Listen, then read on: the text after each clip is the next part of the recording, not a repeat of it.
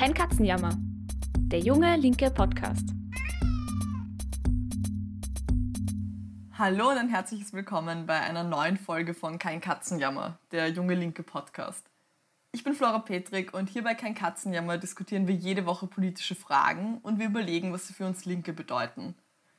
Der Podcast wird gemacht von den Jungen Linken, einer unabhängigen, österreichweit aktiven Jugendorganisation. Gemeinsam arbeiten wir in einer starken Linken in Österreich. Unser Podcast richtet sich an alle, die politisch interessiert sind oder es noch werden wollen. Ich weiß ja nicht, wie es euch geht, aber die Hitze der letzten Woche war echt ziemlich erdrückend. Heute Nacht war es auch wieder so. Es stürmt und es regnet und man hat die Hoffnung auf Abkühlung. Aber alles, was man bekommt, ist eine seltsam schwüle Hitze, die irgendwie nicht enden zu wollen scheint. Jetzt gerade genauso, ich weiß eigentlich nie, ob es besser oder schlimmer wird, wenn ich diesen Wüstenwind durchs Fenster reinziehen lasse oder nicht. Und um ehrlich zu sein, wir sind damit eigentlich schon mitten im Thema der heutigen Folge. Wir sprechen nämlich heute darüber, dass aktuell die Welt brennt. In den letzten Wochen fühlt sich noch mehr als sonst so an, als wären die Warnungen vor Klimawandel und Umweltzerstörung bisher viel zu harmlos gewesen. Wir haben nicht nur einen der heißesten Junis aller Zeiten erlebt, Kanada ist sogar von einer noch schlimmeren Hitzewelle heimgesucht worden, ganze Dörfer sind dort abgebrannt. Unweit der österreichischen Grenze hat ein Sturm ganze tschechische Ortschaften verwüstet und als wäre das dann nicht noch genug, gingen Anfang Juli auch noch Bilder um die Welt, auf denen das Meer wegen einem Gasleck brennt. Gleichzeitig hat sich aber auch im Bewusstsein für den Klimawandel einiges getan. Staaten, Unternehmen, Hedgefonds und Zentralbanken wollen jetzt alle grün sein und investieren groß in Ökotechnologien. Angesichts dieser Situation drängen sich jetzt einige Fragen auf. Erleben wir wirklich eine neue, unerwartete Dimension der Klimakrise diesen Sommer? Was steckt hinter dem Ökotrend des Kapitals und der kapitalistischen Staaten, die sich plötzlich gerade auftun? Und kann all das die Klimakrise eindämmen, geschweige denn aufhalten? Darüber spreche ich heute mit Raffaela Bauer. Raffaela ist bei den Jungen Linken Oberösterreich in der Gruppe Linz-Urfa aktiv und hat in den letzten Monaten, daher kennt ihr sie vielleicht, den Lesekreis zur Wirtschaftskrise und den feministischen Lesekreis zur Selbstbestimmung mitorganisiert. Raffi, freut mich total, dass du heute da bist. Hey, danke, freut mich auch voll. Bevor wir starten, wir sind mitten im Sommer, das heißt auch, wir sind mitten in der Summer School, unserer größten Bildungsveranstaltung. Zu welchem Summer School Seminar fährst du diesen Sommer, Raffi? Also, leider konnte ich mich noch nicht anmelden, weil ich wegen der Arbeit irgendwie Terminstress habe, aber ich würde super, super mega gerne ähm, zur Sommerwerkstatt fahren. Ja, die ist tatsächlich nämlich das Highlight auch des Sommers. Da beschäftigen wir uns vier Tage mit der Frage, was eigentlich Klasse heute bedeutet und was Klassenverhältnisse heute im 21. Jahrhundert heißen. Also das, wenn wir uns dort sehen, freue ich mich besonders, weil das wird ziemlich cool. Voll, ich freue mich auch schon, wenn ich es hinschaffe. ich habe zu Beginn ja einige Phänomene aufgezählt, die uns die letzten Wochen begleitet haben. Der Hitzesommer, Kanada brennt, das Meer brennt. Was an diesen Phänomenen kann man da generell der Klimaerwärmung zuschreiben? Könntest du da zum Eingang so ein bisschen einen Blick drauf werfen, was sich da tut gerade? Also die Hitzesommer und die damit verbundenen Brände äh, kann man definitiv der Klimaerwärmung zuschreiben. Ähm, aber diesen beiden hört es nicht auf, weil dadurch, dass sich die Erde erwärmt, verdunstet mehr Wasser aus den Ozeanen und dadurch entstehen stärkere Tiefdruckgebiete. Diese Energie, die sich bei diesen Tiefdruckgebieten bildet, entlädt sich dann in Hurrikanen, Orkanen oder sintflutartigen Regenfällen. Eben genauso entsteht dann auch so ein Sturm, wie der, der in Tschechien war. Mhm. Aber die Erwärmung führt auch zu Überschwemmungen oder extremen Dürren und Hitzewellen, wie wir sie jetzt in Österreich und in vielen Ländern Europas, als auch in, eigentlich auf der ganzen Welt mitbekommen. Also, so wie es aussieht, dürfen wir uns die weiteren Jahre auch noch über extremer werdende Wetterbedingungen freuen. Mhm. Du hast ja auch das brennende Meer erwähnt. Das ist ein Ereignis gewesen, an das wir uns hoffentlich nicht gewöhnen müssen, weil hier nicht die Erderwärmung zum Brand geführt hat, sondern eher im Gegenteil, einer der Auslöser der Erderwärmung hat dazu geführt. Wegen eines Gaslecks in einer Unterwasser-Erdöl-Pipeline des Ölkonzerns Pemex hat es im Meer vor Mexiko gebrannt. Wenn ich sage, dass wir uns hoffentlich nicht daran gewöhnen müssen, ist das eigentlich auch ein wenig zynisch, da es schon so viele Vorfälle mit Ölkonzernen gab, bei denen sie die Umwelt nicht nur durch die Produktion von fossilen Brennstoffen belasten, die dann eben verbrannt werden und so CO2 erzeugen, sondern auch, weil während der Gewinnung von Erdöl schon unzählige Pannen passiert sind. So wie im Jahr 1979.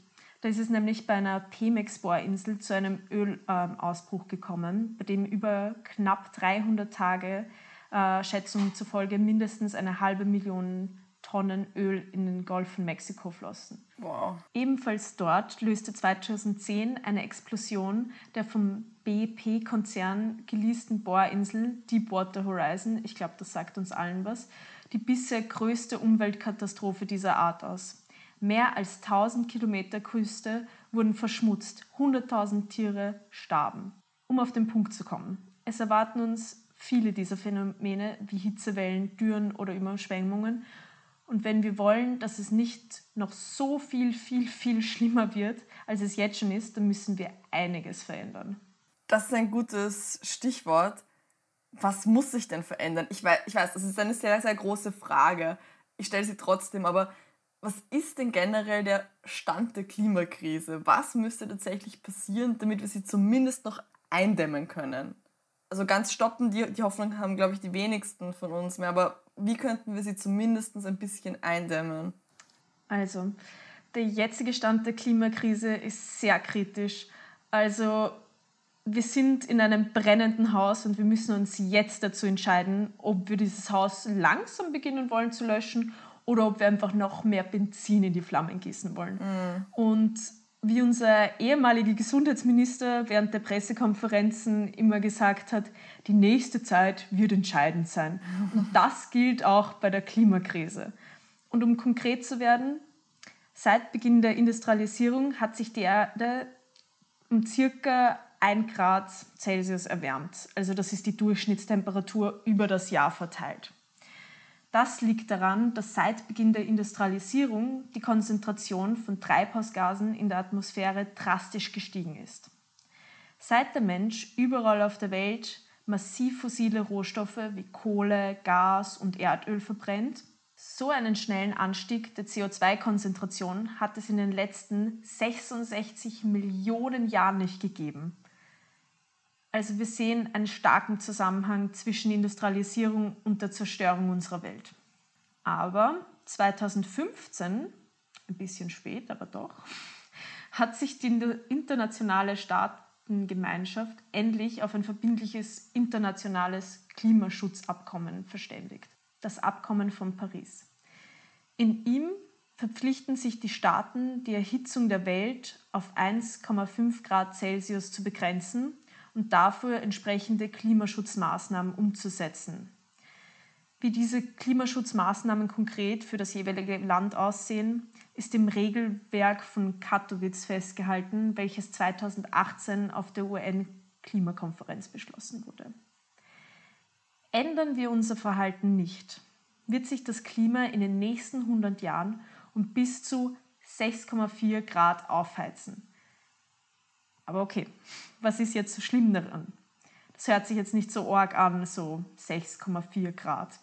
Mhm. Am besten ist es, wenn man sich den Unterschied anschaut, den 1,5 oder 2 Grad Erhitzung schon haben. Jedes Zehntel Grad Temperaturanstieg macht einen großen Unterschied für unseren Planeten und hat schwerwiegende Konsequenzen für die Umwelt. Wissenschaftliche Prognosemodelle sind so exakt wie noch nie und können inzwischen die Konsequenzen zwischen einer Erhitzung von 1,5 Grad oder 2 Grad für unseren Planeten so genau wie noch nie berechnen. Gelingt es uns, den Temperaturanstieg wirklich noch auf 1,5 Grad einzugrenzen, würden wir viele Risiken verringern. Vielleicht ein paar konkrete Beispiele. Etwa 10 Millionen Menschen werden nicht vom Meeresspiegelanstieg betroffen sein und müssen ihren Wohnort nicht verlassen. Die Anzahl der Menschen, die zusätzlich von Wasserknappheit betroffen ist, ist bei einer Temperaturzunahme von 2 Grad Celsius um 50 Prozent höher als bei einer Temperaturzunahme von 1,5 Grad Celsius. Ein Teil der Korallenriffe kann noch gerettet werden. Die Zerstörung erreicht zwar auch bei einer Temperaturzunahme von 1,5 Grad Celsius ein Ausmaß von 70 bis 90 Prozent. Ein um 2 Grad heißerer Planet bedeutet aber die vollkommene Zerstörung aller Korallenriffe. Und bei einem Temperaturanstieg von 1,5 Grad wäre die Arktis in 100 Jahren komplett eisfrei. Bei 2 Grad Celsius in 10 Jahren. Oh, wow. Also wir sehen, es macht einen gewaltigen Unterschied. Mhm. Und ich glaube, jeder von uns hat schon diese individualistischen Ansätze gehört, wie wir als Einzelne was gegen den Klimawandel tun können, keine Plastikstrohhalme verwenden, beziehungsweise generell weniger Plastik verwenden, mehr Fahrrad fahren, regional einkaufen. Und ich meine, ich sage jetzt diese Sachen so, als wäre es irgendwas Schlechtes, aber das ist es überhaupt nicht. Das ist richtig und gut und voll zu unterstützen. Aber was viel entscheidender ist, ist, dass sich die Staaten an das Pariser Abkommen halten und Geld in die Hand nehmen, um es umzusetzen. Die EU und Österreich haben sich demnach folgende Ziele gesetzt. Sie wollen bis 2030 ihre Treibhausgasemissionen um mindestens 60 Prozent gegenüber denen von 1990 reduzieren. Ebenso ein wirksames Klimaschutzgesetz für Österreich das den Umbau auf 100% erneuerbare Energie bis spätestens 2050 als Ziel hat. Mhm. Um diese Ziele wirklich äh, umsetzen zu können, gibt es beispielsweise folgende Maßnahmen. Der Umstieg auf erneuerbare Energien durch langfristig stabile Förderbedingungen in Ökostromgesetze, keine neuen fossilen Heizanlagen mehr. Also wir sehen, es gibt Ziele und es werden auch bestimmte Maßnahmen gesetzt. Und ich glaube, eine wichtige Maßnahme ist mal, dass es ein Klimaschutzgesetz gibt, geben wird und dass dort konkretisiert wird, was man wirklich tun soll, weil oft sind es nur Lippenbekenntnisse und es passiert eigentlich nicht viel. Ähm, ein paar Sachen, die gemacht werden sollen laut Pariser Abkommen, sind zum Beispiel, dass keine fossilen Heizanlagen mehr äh, gebaut werden bzw. nicht mehr gefördert werden. Oder eben der Ausstieg aus Kohlestromversorgung ähm, durchgeführt werden soll. Also es werden Maßnahmen gesetzt, aber ob die dann helfen, das schauen wir uns noch an. Ja, man hat schon das Gefühl, dass da auch auf politischer Ebene, auch auf EU-Ebene, da werden ja der Reihe nach gerade Pakete verabschiedet, dass sich da was tut, dass es so der, der Anschein damit einhergeht. Und mir drängt sich da auch oft noch so ein anderer Eindruck auf, nämlich dass es tatsächlich auf Seite des Kapitals sich da auch in letzter Zeit einiges tut. Also eben bei Staaten, aber auch bei Unternehmen, bei Banken, bei Hedgefonds, da wollen gerade alle irgendwie grün sein. Wie schätzt du das ein? Erleben wir tatsächlich einen Bruch? Tut sich da was? Gibt es eine positive Dynamik oder ist es einfach nur Marketing? Mm, also ich würde sagen, ein großer Teil ist natürlich immer Marketing, wenn Firmen sich präsentieren wollen. Gerade in den letzten anderthalb Jahren sind aber schon einige Dinge passiert, die darauf schließen lassen, dass gerade eine grundlegende Änderung passiert. Oder dass zumindest viele Konzerne und Investorinnen der Meinung sind, dass wir eine fundamentale Veränderung erleben. Lange haben sich Unternehmen ja bei Fragen der Ökologie auf Marktzwänge oder auf die Konsumentinnen rausgeredet, die eine Veränderung bewirken müssten. Was ich vorher angesprochen habe mit dem individualistischen Ansatz. Mittlerweile scheint es aber irgendwie Common Sense zu sein, dass gerade die, die wirtschaftliche Macht haben und den Produktionsprozess gestalten, etwas verändern müssen. Kritik an der Konsumkritik ist ein gutes Stück weit Mainstream geworden Bestes Beispiel dafür, vor einigen Wochen haben Aktionärinnen zwei, wie sie genannt werden, Aktivisten gegen den Willen der Konzernführung in den Vorstand von ExxonMobil befördert. Exxon ist einer der geschichtsträchtigsten und mächtigsten Ölkonzerne der Welt und eigentlich der absolute Bösewicht in Klimafragen. Mhm. Die Investoren wollen den Ölkonzern dazu bewegen, seine Emissionen substanziell zu reduzieren und sich in andere grüne Bereiche zu verbreitern. Die Wolte ist von einem kleinen Hedgefonds angeführt worden und schließlich hat sich auch der größte Vermögensverwalter der Welt, vielleicht sagt euch der Name was, BlackRock unterstützt. Die wollten jetzt generell gezielt in grüne Bereiche investieren und sie haben auch recht unverblümt gesagt, warum sie den Aufstand bei Exxon unterstützt haben. Sie gehen davon aus, dass sich Emissionsgesetze immer weiter verschärfen werden und die Weltwirtschaft sich langsam aus den Fossilen rausbewegt und wollen ihr Unternehmen auch für eine Welt profitabel und überlebensfähig halten, in der Öl eine geringere Rolle spielt. Also da steckt natürlich keine moralische Überzeugung oder Aktivismus dahinter, sondern knallharte Kalkulation. Mm. In unserem Wirtschaftssystem wird natürlich nichts gemacht, was nicht die Gewinnmarge auf lange oder kurze Sicht erhöht. Da ist es egal, ob die Umwelt oder der Mensch und andere Tiere in die sichere Auslöschung geschleudert werden. Anscheinend sind gerade immer mehr Unternehmen und Investoren der Ansicht, dass es grüne Investments sind, die ihnen die Profite sichern. Das spiegelt sich auch an den Börsen wieder. Da wird momentan innerhalb von Monaten der Wert von Brennstoffzellenherstellern oder Solarunternehmen, die gerade nicht einmal Profite machen, um 100% nach oben katapultiert. In der Corona-Pandemie ist auch Tesla, ich glaube, Tesla sagt uns allen was, der wertvollste Autobauer der Welt geworden. Dabei stellen die nur einen Bruchteil der Autos von Ford, Toyota oder VW her, machen nur einen Bruchteil der Gewinne und haben viel, viel weniger Angestellte.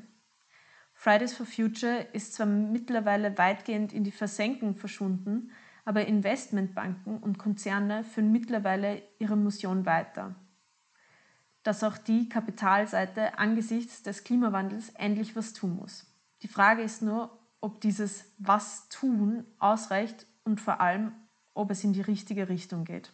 Mhm. Lippenbekenntnisse und auch Milliardeninvestments werden uns nicht retten, sondern nur, wenn tatsächlich die CO2-Emissionen drastisch gesenkt werden. Schauen wir uns zum Beispiel ein Unternehmen wie die OMV an, die im Februar 2021 verkündet hat, sich mehr auf nachhaltige Projekte zu konzentrieren und circa eine Milliarde da rein zu investieren also für Kunststoffrecycling, erneuerbare Energien und die Zeugung von grünem Wasserstoff.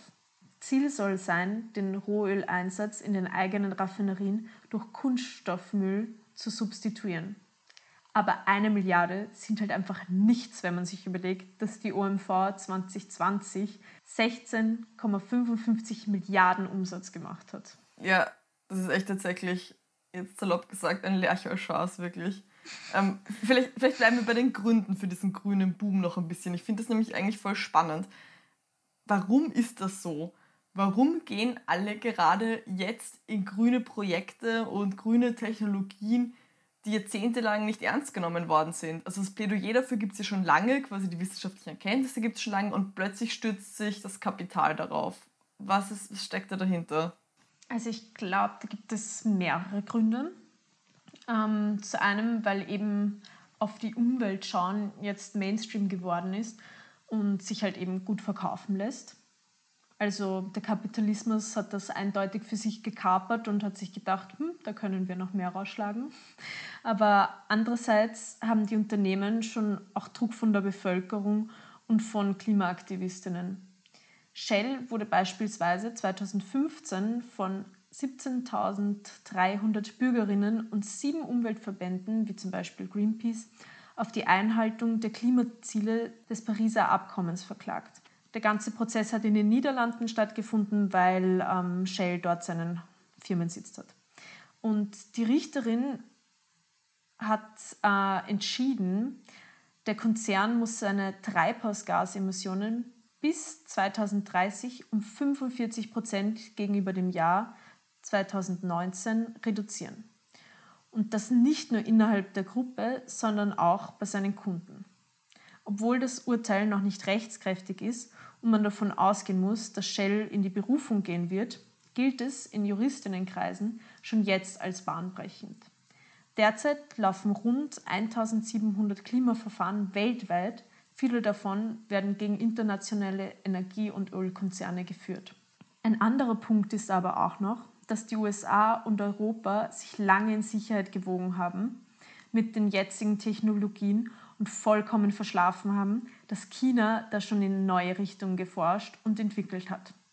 Nach der letzten Finanzkrise ist China weltweiter Technologieführer bei Hochgeschwindigkeitszügen geworden.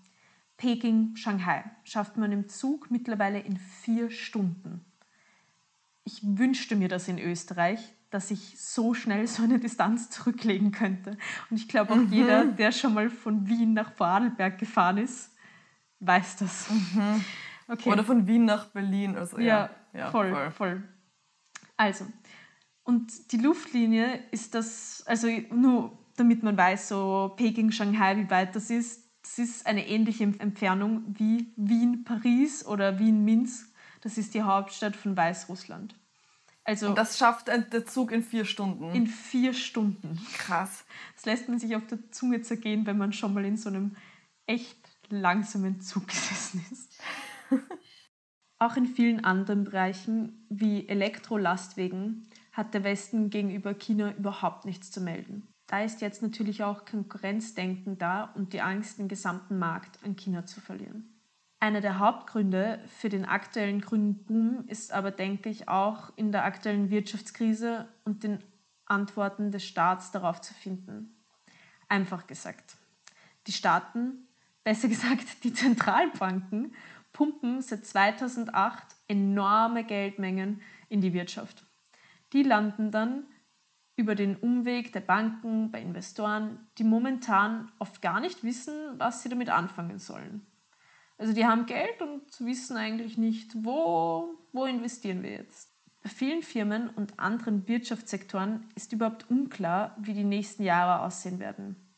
Andere Bereiche sind schon vor Corona sehr schlecht dargestanden und allgemein erleben wir im letzten Jahrzehnt einen historischen Tiefstand von Firmeninvestitionen.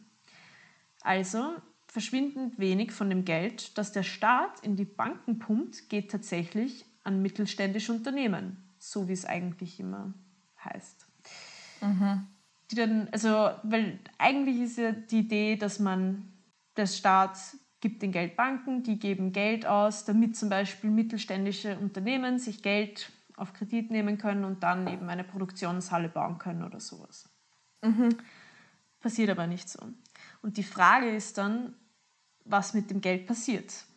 Und dieses Geld fließt, auch das ist eigentlich nichts Neues, zum großen Teil in den Aktienmarkt. Weil aber das Vertrauen in viele Sektoren und auch in die Wirtschaft im Ganzen oft erschüttert ist, sind es vor allem große, dominante Unternehmen wie Amazon oder Facebook oder solche, denen man eine große Zukunft zutraut, wie Tesla zum Beispiel, die überproportional viel von diesem Geld abkriegen. Die ganzen grünen Unternehmen werden also überspitzt gesagt mit Cash geflutet, weil es sonst nichts gibt, in das man gerade investieren kann. Mhm. Dazu kommt dann auch noch, dass auch die EU einen großen Teil ihres Konjunkturpakets nach der Corona-Krise in grüne Investments stecken wird und es sogar Diskussionen gab, ob die Europäische Zentralbank verstärkt grüne Unternehmensanteile kaufen sollte. Das alles führt dazu, dass die Kurse von solchen Aktien in die Höhe schießen. Und das wiederum führt dazu, dass andere Angst bekommen, etwas zu verpassen und noch aufspringen wollen. Diese Dynamik kennen wir noch von den Finanzmärkten. Das ist momentan der grüne Boom in der Wirtschaft, von dem man reden kann. Und ist aber nicht das, was wir wollen und brauchen, nämlich eine tatsächliche Reduktion der CO2-Emissionen. Mhm. Es ist auch gut möglich, dass wir uns gerade am Beginn oder Höhepunkt einer enormen Ökoblase auf den Finanzmärkten befinden. Viele Analystinnen vergleichen die aktuelle Situation mit der sogenannten Dotcom-Bubble rund um 2000. Da wurden Technologien und Internetfirmen massiv überbewertet. 2001 ist dann schließlich alles in sich zusammengebrochen. Die Firmen konnten einfach noch nicht das leisten, was die Anlegerinnen gerne von ihnen gehabt hätten und noch nicht die Rolle einnehmen, die ihnen von allen Seiten zugeschrieben wurden. Ich halte es durchaus für realistisch, dass wir vielleicht gerade etwas Ähnliches erleben. Aber wie schätzt du das ein? Du hast ja gerade angedeutet, dass tatsächlich dann aber wenig passiert von dem, was wir uns gerade erhoffen von Klimapolitik, zum Beispiel die Reduktion der CO2-Emissionen. Reicht dieser grüne Boom auf Seiten des Kapitals, um überhaupt irgendwas gegen die Klimakrise zu unternehmen? Oder vielleicht ein bisschen überspitzt gesagt, bringt das überhaupt irgendetwas? Hm, das ist eine gute Frage. ähm, ich glaube, eine Sache beim grünen Boom ist super gefährlich. Nämlich, dass das Thema Klimakrise in den Medien und in den Köpfen der Menschen präsent ist und laufend von Unternehmen und Staatsorganisationen Pläne vorgestellt werden, wie denn was verändert werden kann. Und dass eh schon was gemacht wird. Mhm. Das hört man und denkt sich, ma, super, wir sind schon am richtigen Weg. Und dann denkt man sich, ah, es wird eh schon so viel gemacht. Aber genau das ist das Problem. Es reicht nicht, Pläne zu schmieden und sich dann nicht daran zu halten. Das Einzige, was wirklich zählt, ist eben, wie wir vorher schon gesagt haben und was eigentlich auch deine Frage ist, dass eben die Treibhausemissionen messbar runtergehen müssen.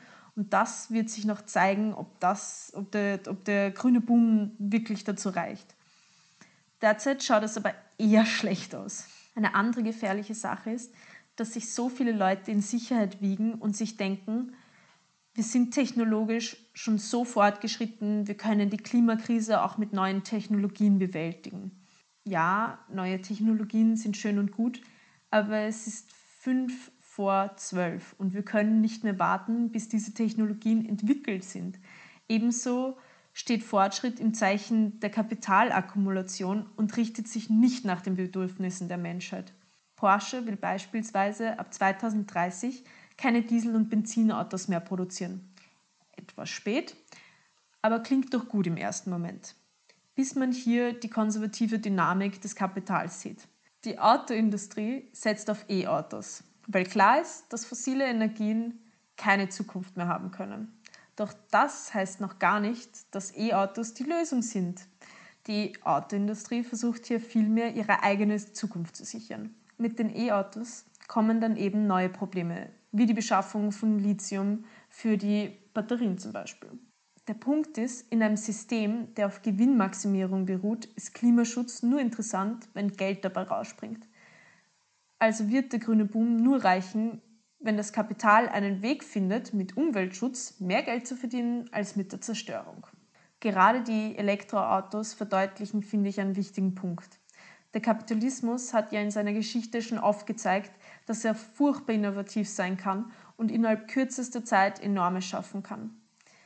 Wenn auch der Staat meistens noch mehr als ordentlich nachgeholfen hat, aber das lassen wir gelten. Der Kapitalismus hat aber auch eine andere Seite und die ist furchtbar bieder und konservativ. Sind Produktionsanlagen, Unternehmen und Ölfelder einmal gekauft, müssen die sich auch abbezahlen. Niemand wird Autofabriken oder Stahlwerke einfach freiwillig stilllegen. Da gibt es wieder ein Beispiel von der OMV. Die haben bis 2019 vor der Küste Neuseelands nach Öl gebohrt und die Delfine und Blauwalpopulation enorm bedroht. Vor zwei Jahren hat man sich dann zwar zurückgezogen, das Feld aber hat man natürlich verkauft. Jetzt bohrt da wer andere. So ist es auch bei den Elektroautos, die natürlich vor allem deswegen gepusht werden, weil die Autoindustrie hier möglichst wenig Produktionsstätten und Know-how abschreiben muss. Eine ökologische Restrukturierung der Art, wie wir uns als Menschen fortbewegen oder wie wir wohnen, wäre mit den Kapitalinteressen unvereinbar. Ich glaube auch wirklich nicht, dass die Bereiche, in denen ein großer Teil der grünen Investments geht, also Solarenergie, Elektroautoindustrie und Wasserstoffindustrie, das leisten können, was es bräuchte, um die Klimaerwärmung einzudämmen. Das Thema Klimakrise kann einen ja schon ordentlich deprimieren und schon irgendwie auch so ohnmächtig zurücklassen, merke ich oft auch bei mir selbst. Vielleicht wollen wir zum Abschluss noch darüber sprechen, ob es vielleicht nicht trotzdem Ansatzpunkte für uns Linke gibt, um die Zerstörung unserer Lebensgrundlage abzuwenden. Oder müssen wir einfach darauf hoffen, dass es irgendwann profitabel wird, die Umwelt zu schützen? was, was, was müssen wir als Linke beachten, wenn wir uns für Klimapolitik einsetzen? Was, wo können wir ansetzen überhaupt? Also, ich finde es ziemlich lustig, dass du gemeint hast, dass wir darauf warten müssten, bis es profitabel wird. Ähm, weil ich glaube, das wäre eindeutig der schnellste Weg, wie wir ähm, die Klimakrise vielleicht eindämmen können. Aber ja, innerhalb vom Kapitalismus wohl auch der einzige. Also, ja. Voll. Okay, aber um sozusagen ein bisschen tiefer zu gehen. Also ich glaube, Also auf einer Analyseebene ist es, wie bereits gesagt, wichtig festzuhalten, dass die aktuelle Klimakatastrophe, der Umgang mit Ressourcen, die tödliche Hitze nicht unabhängig vom Kapitalismus zu denken ist. Innerhalb vom Kapitalismus gibt es klare Triebkräfte, die die Ausbeutung und Zerstörung von der Natur vorantreiben. Der Zwang zum Akkumulieren im Kapitalismus und die Tendenz zur Inwertsetzung von Natur im Kapitalismus. Ökologische Innovationen gibt es im Kapitalismus nur, wenn sie langfristig profitabel sind und das ist natürlich nicht garantiert. Darauf darf man bei der Lösung der Klimakrise also nicht setzen. Eigentlich ist genau der Absatz das, was, ich, was wir vorher so gescherzelt haben. Also wie wir vorher schon herumgescherzelt haben, ökologische Innovationen gibt es im Kapitalismus nur, wenn sie langfristig profitabel sind und das ist natürlich nicht garantiert. Darauf darf man bei der Lösung der Klimakrise also nicht setzen. Auf einer analytischen Ebene müssen wir uns das vor Augen halten.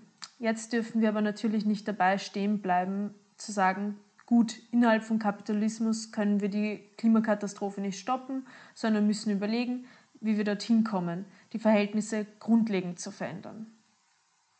Ich glaube, wir Linken müssen uns auch im Kampf um das Klima fragen. Wie können wir Leute davon begeistern, die eigene Lebenssituation zu verbessern? Und spätestens in den letzten Jahren wurde klar, Vertrauen in wissenschaftliche Erkenntnisse oder abstraktes, aufklärerisches Bewusstsein schaffen geht nicht unmittelbar in eine gesellschaftliche politische Praxis über.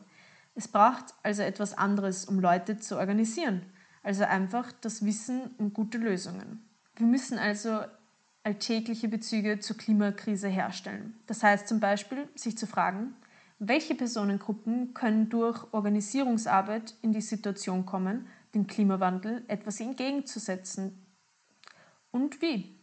Bei welchen Personengruppen ließ sich durch linke Politik ihr eigenes materielles Interesse mit dem Kampf gegen die Klimakrise verbinden und wie. Wer ist hier das politische Subjekt? Damit sind nämlich große strategische Fragen verbunden mit welchen Themen könnte man diese Leute erreichen? Welche Themen, die unser aller Alltag berühren und strukturieren, sind eine Schnittmenge zur Klimafrage? Ich denke da zum Beispiel an Ernährung, Verkehr, Arbeit oder Wohnen.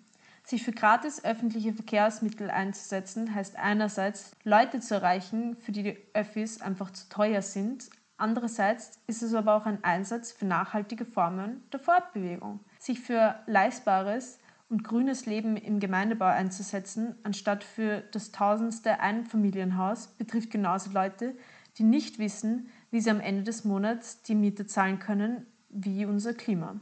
Das aufzuzeigen und hier grundlegend menschliche Bedürfnisse und Sehnsüchte mit Klimafragen zu verknüpfen, das kann unsere Aufgabe als Linke sein. Raffaela, vielen lieben Dank, dass du heute da warst. Danke für deine ganze Recherche, für das ganze Wissen, das du mitgebracht hast. Danke dafür, dass du auch so einleuchtend erklärt hast, dass mit Green Capitalism die Klimakrise nicht zu stoppen ist. Danke, dass du dir heute die Zeit genommen hast. Dankeschön, dass ich hier sein durfte. Das war sie auch schon, unsere brandneue Folge Kein Katzenjammer.